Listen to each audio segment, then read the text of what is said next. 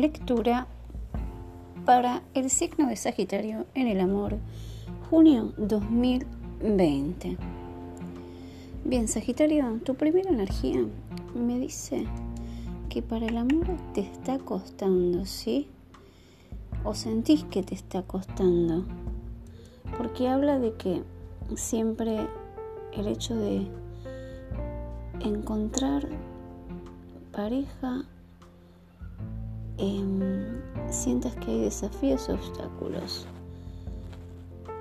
Te dice que tengas calma, que tengas paciencia y que sigas adelante, ¿sí? A pesar de que a veces pienses de que no encontrás a la persona ideal. Va a ser un poco costoso, va a ser largo, pero eh, el éxito va a ser seguro, ¿sí? Porque sos una persona muy atractiva, muy sensual, muy fértil, ¿sí? Habla de que tenés belleza, sensualidad. Sos una persona muy valiosa y muy sabia, ¿sí? Y no esperas menos, ¿bien? Todo lo que está en tu entorno crece, ¿sí? Sos una persona con una varita que a donde toques todo crece, ¿sí? Todo florece. Habla de que bien, sí, estás lista, estás lista para lo que se te presente, ¿bien? Pero la carta del juicio me dice de que tenés que liberarte y concluir algo que haya quedado atrás. ¿Bien? O sea, que haya quedado atrás, no, algo que quedó sin, o sea, algo que todavía no diste por terminado, ¿bien? ¿Para qué? Para que así puedan entrar cosas nuevas, ¿sí? Tenés que ya culminar, limpiar, ¿sí? Tenés que terminar de una vez con todas esas cosas que ya no van a volver. ¿Sí? Porque yo te veo que estás así queriendo encontrar ese amor. Sí, hay opciones. Hay opciones.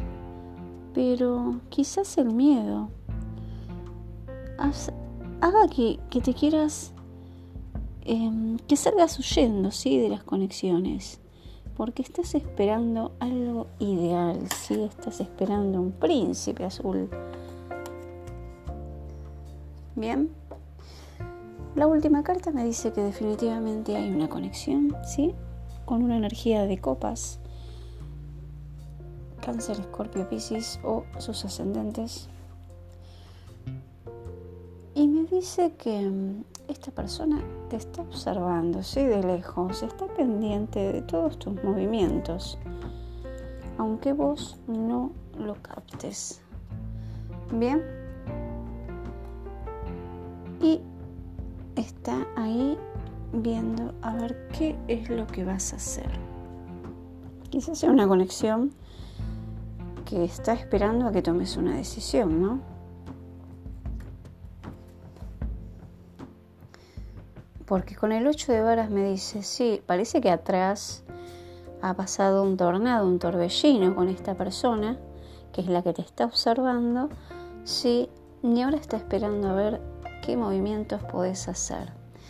Pero la carta del colgado me dice de que todo está por el momento parado. ¿Bien? Quizás esta persona que te observa está en pausa, quizás vos estás en pausa y le estés dando prioridad a otras cosas y no en el amor, pero opciones hay, ¿sí? Bien, esa es mi primera energía. La segunda energía me dice que estás en un estado de descubrimiento, ¿sí? Que tenés una nueva visión. Eh, aclaraste el panorama, ¿sí? Sabes que ahora tenés que organizarte, tenés cosas que solucionar. Me habla de que tenés una energía muy honesta, tenés un corazón hermoso, que confías en tu intuición, ¿sí? Y que estás muy conectada, ¿sí? Con tus emociones, que sos una persona muy intuitiva, eh, amigable, comprensiva, magnética, compasiva, ¿sí? Pero le estás dando la espalda al amor. O sea, estás, querés enamorarte, pero a su vez le das la espalda, ¿bien? Quizás porque hayas pasado por un, por una mala, por una mala conexión, sí, que te ha dejado mal y no te quieras abrir, sí, no te atrevas a abrirte ahora, aunque estés a flor de piel, sí, tus emociones están a flor de piel estás esperando, ¿sí? Vos sabés que tenés nuevas oportunidades, sabés que tenés puertas abiertas, ¿sí? Y estás ahí.